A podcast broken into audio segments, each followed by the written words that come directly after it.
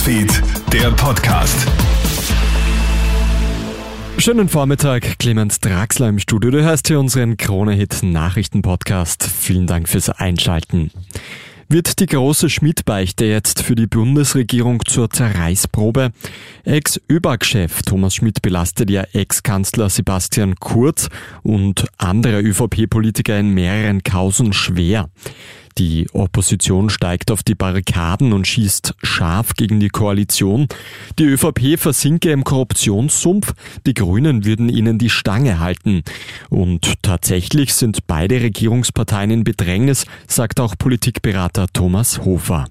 Zwar den Umstand, auf den man bei der ÖVP wohl verweisen wird, dass Sebastian Kurz nicht mehr an Bord ist, aber natürlich hat Herr Schmidt auch aktuelle ÖVP-Politiker deutlich belastet. Und es ist natürlich auch eine gewisse Probe für die Grünen, denn da war es ja schon im vergangenen Jahr so, dass es da ja einige Abgeordnete auch gab, die da massiv Druck gemacht haben in Richtung eines Endes der Koalition. Gestern Abend hat Kurzanwalt Werner Suppern den Behörden eine Tonbandaufzeichnung vorgelegt, die Schmidts Aussagen widerlegen sollen. Es handelt sich dabei um ein Telefonat zwischen Schmidt und Kurz vom Oktober 2021. Der Kanzler soll in dem Telefonat immer wieder gefragt haben, wie man denn darauf komme, dass er in die Umfragenaffäre involviert sei. Für Aufsehen sorgen derzeit sieben weiße Rehe am Großglockner in Osttirol. Die Tiere haben eine Pigmentstörung, was ihr Glück ist. Das schützt sie nämlich vor Jägerinnen und Jägern.